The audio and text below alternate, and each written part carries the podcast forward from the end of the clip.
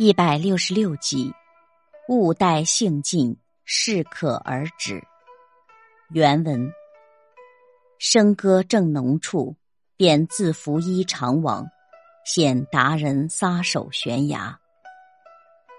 更漏已残时，悠然夜行不休，笑俗世沉深苦海。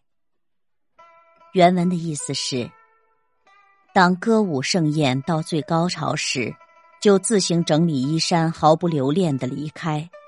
那些胸怀广阔的人，就能在这种紧要处猛回头，真是令人羡慕。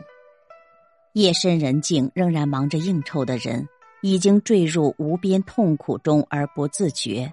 说起来真是可笑。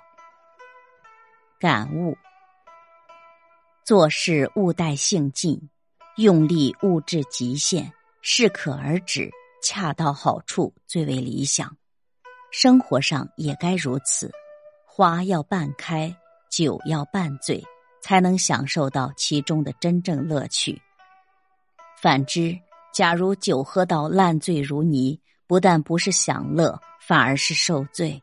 生活中不可整天酒山肉海，整天忙于交际应酬，使自己陷于庸俗，而是要学会控制自己的欲望。以免乐极生悲。